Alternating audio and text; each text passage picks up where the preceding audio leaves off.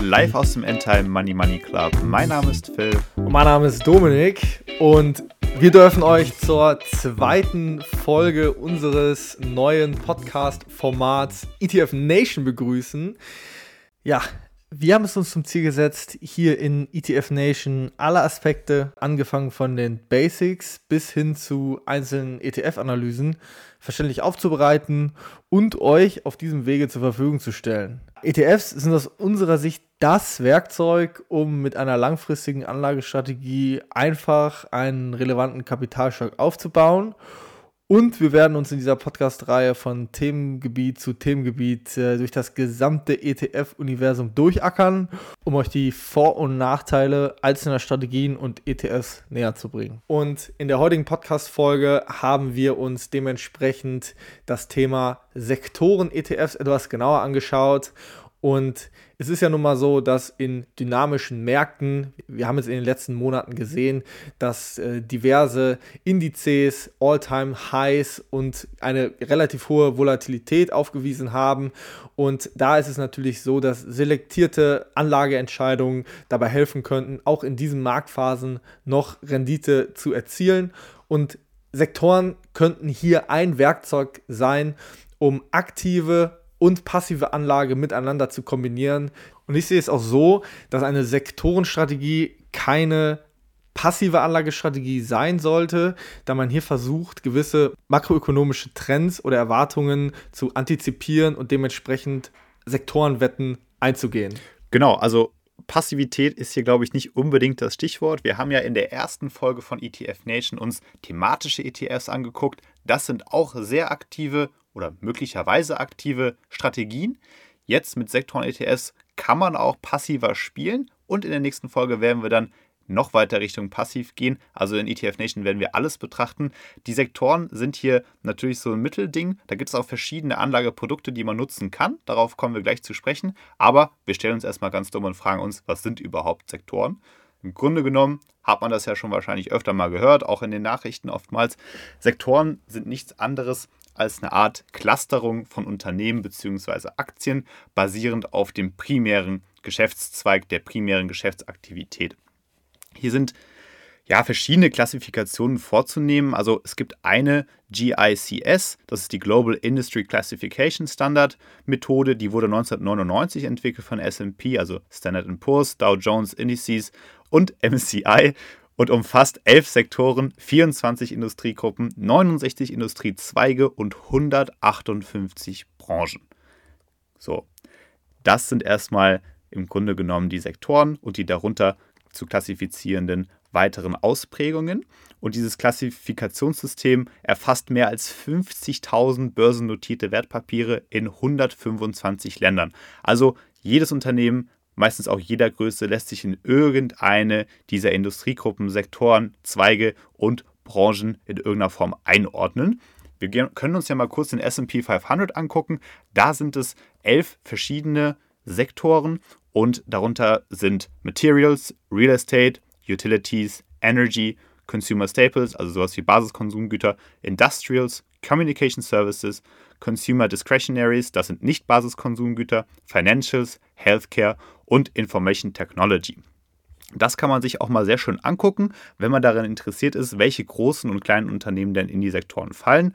Auf der Seite finvis.com, die verlinken wir auch unten in der Beschreibung, ist ganz schön dargestellt. Da erkennt man auch mal, was vielleicht die großen IT-Player so ausmachen aktuell am Markt an Marktkapitalisierung. Jetzt ist natürlich die Frage, wie können wir die ganze Sektorenthematik spielen, auch in unserem Portfolio? Was hat das für Auswirkungen auf Allokationen? Inwiefern muss das aktiv gespielt werden? Gibt es auch passive Instrumente? Domme, kick it off. Ja, vielleicht schauen wir uns zuallererst mal an, lohnt es sich überhaupt in Sektoren zu investieren? Wenn man sich die letzten fünf Jahre anschaut, ist der annualisierte Renditeunterschied zwischen dem schlechtesten und dem besten Sektor im SP 500 bei mehr als 30 Prozent. Das heißt, man kann hier schon mal ganz klar sagen, ja, es lohnt sich, eine Sektorwette einzugehen, Sternchen, wenn man den richtigen Sektor aussucht. Und wir sind natürlich jetzt hier in der glücklichen Lage, dass wir das Finanzinstrument unserer Wahl, das ETF, wieder zur Hand nehmen können um in einzelne Sektoren hier ganz gezielt zu investieren. Der Vorteil ganz klar gegenüber dem Investment in Einzelaktien, man muss sich nur die Entwicklung und die Erwartung einer einzelnen Branche anschauen und die Komplexität gegenüber dem Einzelinvestment ist natürlich deutlich geringer.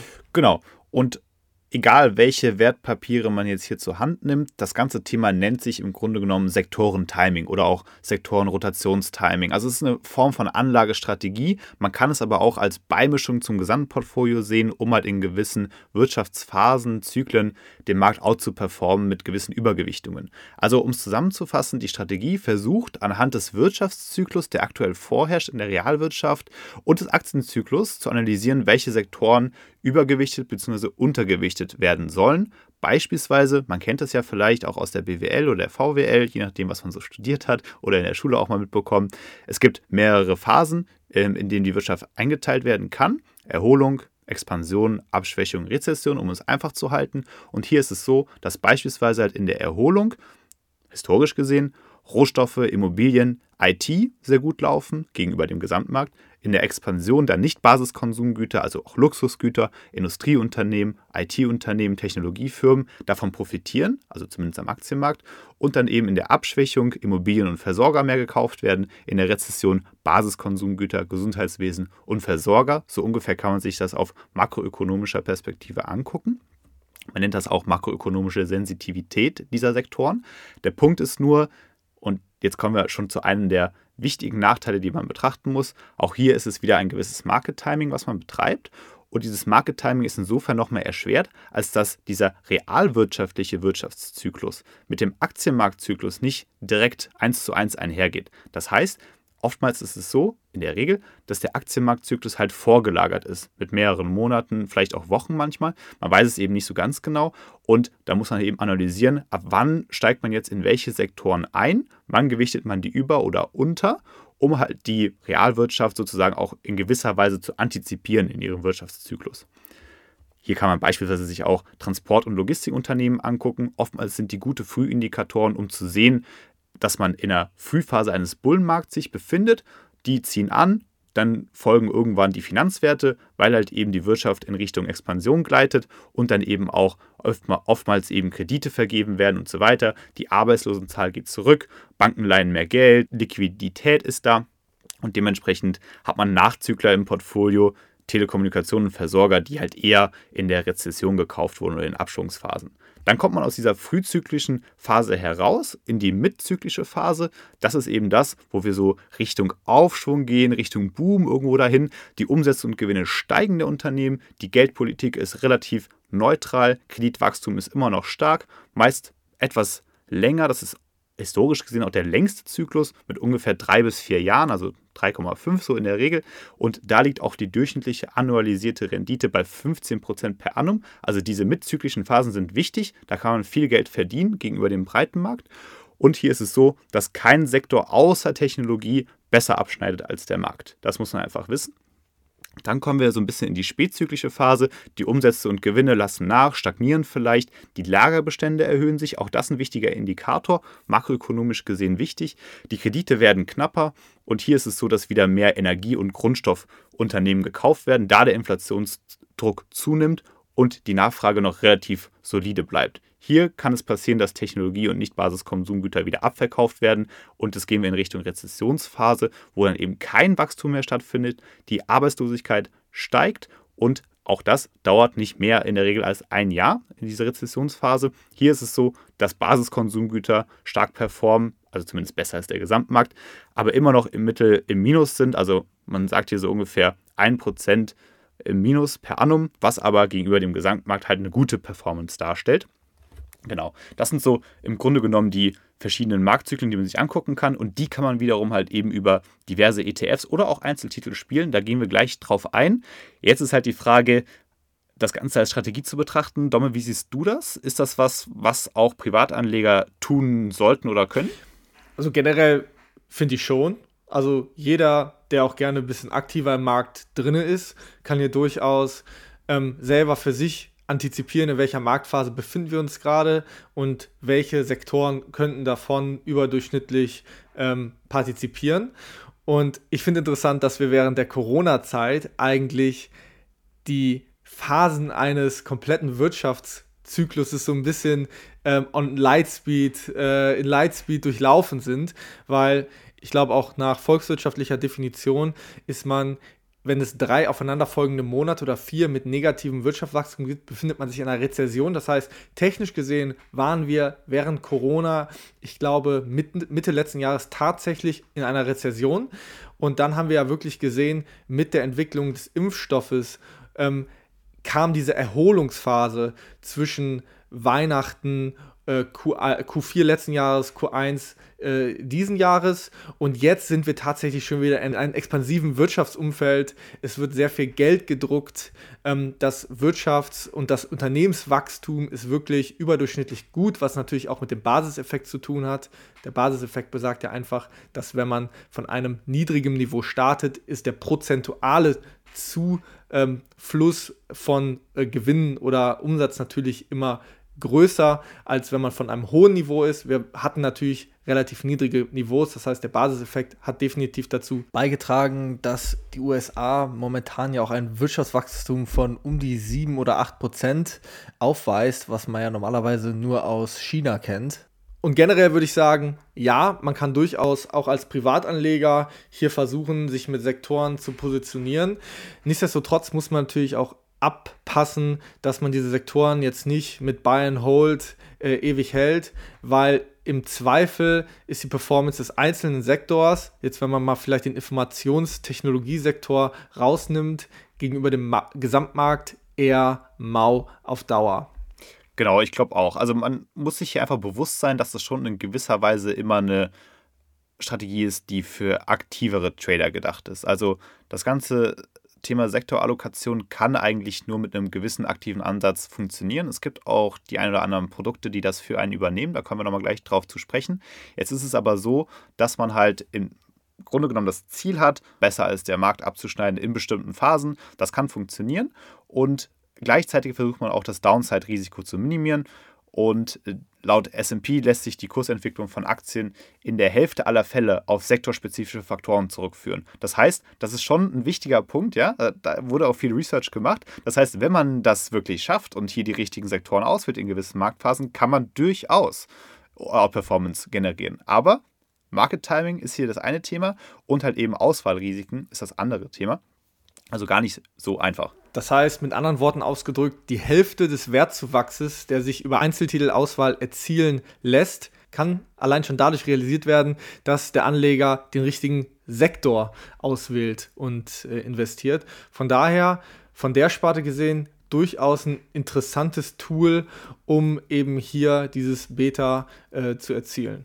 Genau. Jetzt muss man sich das aber nochmal im Detail angucken. Jetzt ist natürlich nicht nur die Korrelation der verschiedenen Sektoren gegeneinander interessant, sondern auch innerhalb eines Sektors beispielsweise. Für Versorgungsunternehmen zum Beispiel ist das makroökonomische Umfeld für die Entwicklung einer Aktie mitunter halt wichtiger als das Verhalten des einzelnen Unternehmens. Und was natürlich, was natürlich auch logisch ist, weil man kann sich zum Beispiel mal die Energieversorger nehmen.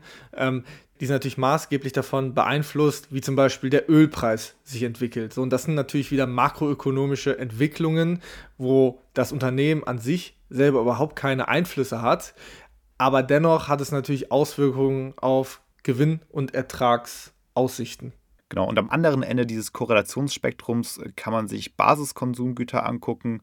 Da ist es äh, so, dass halt die Unterschiede in der Entwicklung von äh, Lebensmitteleinzelhändlern, Tabak und so weiter halt eben auch deutlich zu erkennen sind. Also hier könnte es beispielsweise Sinn machen, vielleicht in Basiskonsumgüter reinzugehen ähm, auf einer Einzeltitelbasis.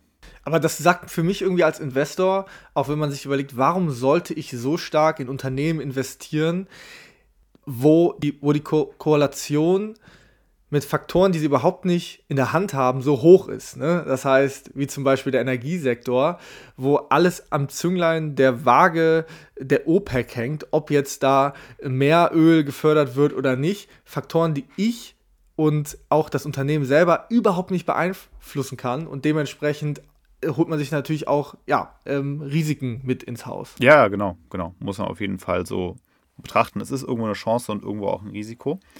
Genau, jetzt gibt es natürlich aber auch Performance-Unterschiede innerhalb äh, der Sektoren. Also in einem Jahr mit durchschnittlichen Erträgen, wo der SP beispielsweise unterperformt, sprich sich eher halt negativ entwickelt, vielleicht um 4% zurückgeht, lag die Differenz zwischen dem SP Select Sector mit der besten und dem mit der schlechtesten Wertentwicklung bei fast 25%. Gucken wir uns beispielsweise mal konkret das Jahr 2017 an. So hat hier IT viel, viel besser performt als Energie.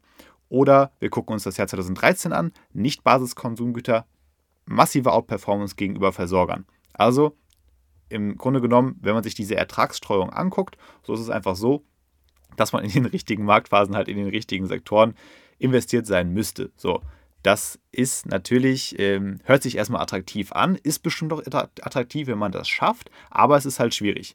Und dementsprechend ähm, bin ich so ein bisschen hin und her gerissen, ob die Gesamtstrategie so gespielt werden kann und ob man das auch jetzt als Kleinanleger, weil halt eben so viele makro, makroökonomische Faktoren mit reinspielen, auch erkennen kann. Zumal man halt eben auch früher investiert sein muss, als die wirkliche realwirtschaftliche Entwicklung dann eben passiert.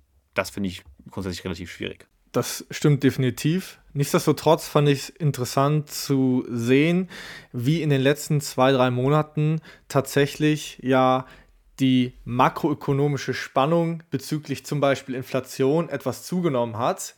Und das ist nämlich das zweite Tool, wie man diese Sektoren benutzen kann. Anstatt sich hier auf makroökonomische Marktphasen, wie zum Beispiel Erholung, Expansion, Abschwächung und Rezession äh, zu fokussieren, kann man sich auch auf ähm, Faktoren, wie zum Beispiel ähm, Inflation oder Zinsen äh, fokussieren. Ähm, und wir haben ja in den letzten zwei, drei Monaten gesehen, dass diese Inflationsangst so ein bisschen zugenommen hat. Die Renditen der zehnjährigen US-Staatsanleihen, die ja immer als der äh, Inflationsindikator genutzt wird, hat ja angezogen. Das heißt, man hat so ein bisschen Angst bekommen, dass hier ähm, die Inflation so ein bisschen zurückkommt. Und da hat man natürlich dann Angst, dass die äh, FED bzw. die Notenbank hier die Zinsen wieder anzieht. Und hätte man das schon vor zwei, drei Monaten so ein bisschen ähm, gespielt und hätte sich auf die Energie- und Finanzwerte fokussiert, dann hätte man hier wirklich schon 40, 50 Prozent Rendite erwirtschaften können. Ähm, wie gesagt, ich glaube, während Corona laufen diese Sektoren bzw. diese Zyklen so ein bisschen on Steroids ab. Von daher ging das jetzt alles wirklich, wirklich auch sehr, sehr schnell. Aber vielleicht nochmal, um darauf einzugehen, so kann man Sektoren natürlich auch nutzen. Man konzentriert sich nicht auf die Konjunkturzyklen, sondern man spielt bestimmte ähm, Faktoren, um dann in verschiedene Sektoren zu investieren. Ja, genau. Also das ist auch wieder so ein Thema. Im Grunde genommen guckt man sich immer den Sektor an und schaut sich die Sensitivität dieses Sektors gegenüber einem anderen Faktor an. Der andere Faktor wäre jetzt bei dir beispielsweise zehnjährige Staatsanleihen oder sowas, die Renditen der zehnjährigen Staatsanleihen. Und dann ist ja logisch, dass also zumindest logisch, wenn man sich damit beschäftigt, dass Finanztitel und Energietitel sehr stark abhängig sind von der Entwicklung dieser Renditen der zehnjährigen Staatsanleihen. Und im Gegensatz dazu sind Immobilien, Versorger und Basiskonsumgüter eher die Titel, die dem konträr laufen. Und dementsprechend könnte man halt sagen, gut, wenn sich das Umfeld der Renditen der Staatsanleihen verändert, kann ich halt hier in gewisser Weise bestimmte Sektoren über- oder untergewichten. Kann beispielsweise eine Herangehensweise sein. Aber wo wir gerade von Herangehensweise sprechen und der konkreten Umsetzung, zumindest aus meiner Sicht drei verschiedene Möglichkeiten, die auch in ihrer Risikostreuung ähm, sich unterscheiden. Also auf dem einen Ende, wo das Risiko am höchsten ist, haben wir natürlich die Einzelaktienauswahl. Hier könnte man hingehen und sagen, gut, ich möchte Basiskonsumgüter spielen, ich kaufe mir eine Procter Gamble oder eine Unilever. Das ist natürlich immer mit dem höchsten Risiko verbunden, ganz einfach, weil weitere Risiken hinzukommen bei der ganz klassischen Einzeltitelauswahl, wie wir es auch oftmals äh, postulieren. Hier sind mikroökonomische Faktoren wichtig. Auswahlrisiko der einzelnen Aktien, Konzentrationsrisiko im Portfolio. Hier kann alles zum Möglichen noch mit reinspielen, weil man halt eben den ganzen Sektor nur über eine oder zwei Einzeltiteln spielt. Da holt man sich halt viel Risiko mit rein, aber gleichzeitig natürlich auch ein gewisses Upside-Potenzial, wenn man die besten Titel innerhalb dieses Sektors identifizieren kann. Wir haben ja im MSCI World knapp 1600 Einzeltitel. ähm, aber nur elf Sektoren. Das heißt, hier sieht man ja schon eine gewisse ja, Divergenz bezüglich äh, Einzeltitel und Sektor. Und natürlich ist dann das Risiko der Einzeltitelauswahl äh, signifikant äh, höher. Genau. Also das muss einem einfach bewusst sein. Hat er natürlich auch gewisse Chancen, aber da geht man schon in die sehr, sehr aktive Auswahl von Aktien. Also das ist alles andere als passiv. Und da wir hier bei ETF Nation sind, gucken wir uns natürlich Sektoren-ETFs an. Und zu jedem Sektor, den man so kennt, gibt es in der Regel auch einen Index. Und auf den Index gibt es in der Regel auch mehrere ETFs. Aktuell ist es so, dass allein in den USA 555 ETFs auf Sektoren existieren.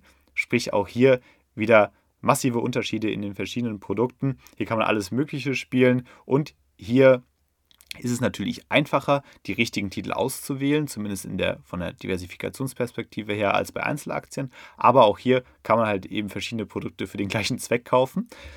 Ja, da äh, gibt es sehr, sehr viele Möglichkeiten. Da muss man sich äh, intensiv mit beschäftigen. Die sind natürlich dann auch nochmal auf verschiedene Länder spezifiziert und so weiter, haben verschiedene Koststrukturen. Also auch hier äh, kann man sich bestimmt nochmal das Thema ETF-Auswahl anhören. Da haben wir auch eine Folge zu gemacht, wenn man sich für einzelne Sektoren interessiert. Die verlinken wir unten auch nochmal, da kommt ihr direkt drauf. Und insgesamt das ganze Thema Sektoren ist mit ungefähr 800 Millionen Assets under Management in US-Dollar gerechnet. Aktuell schon ein etwas kleineres Thema äh, im Verhältnis zum Gesamtmarkt, würde ich mal sagen. Ich persönlich habe auch keine Sektoren-ETFs, muss ich dazu auch fairerweise sagen. Ich weiß nicht, wie es bei dir aussieht. Dom, hast du irgendwas im Portfolio? Ja, tatsächlich. Ich habe einen Sektor, äh, Sektor ETF. Ähm, ich habe vor rund sechs Monaten ein äh, Energy, äh, US Energy ETF gekauft, der auch seitdem wirklich bombastisch gelaufen ist.